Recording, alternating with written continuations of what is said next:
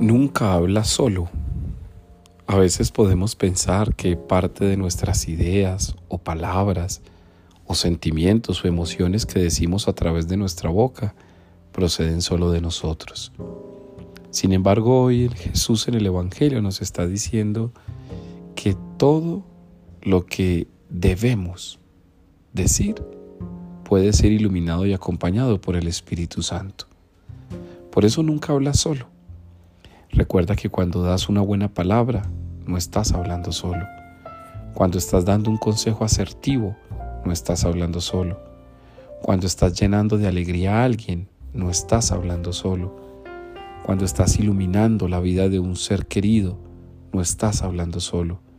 Cuando alguien te llama a dar un consejo y la persona se va feliz por lo recibido, no estás hablando solo. Hoy entonces te invito para que recuerdes que el Señor habla a través nuestro y nos muestra a su Santo Espíritu, porque es el Espíritu de Dios el que actúa a través de nosotros. Nunca habla solo porque Dios ha puesto en su Hijo Jesús palabras de misericordia para nosotros. Ahora es nuestro deber poner palabras de misericordia en los demás. No hablas como fruto de solo tu llana inteligencia o tu propio esfuerzo.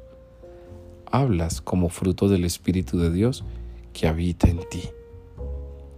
Levántate y recuerda que cada vez que puedas sacar de tu corazón algo, en esas palabras está sumergido Dios.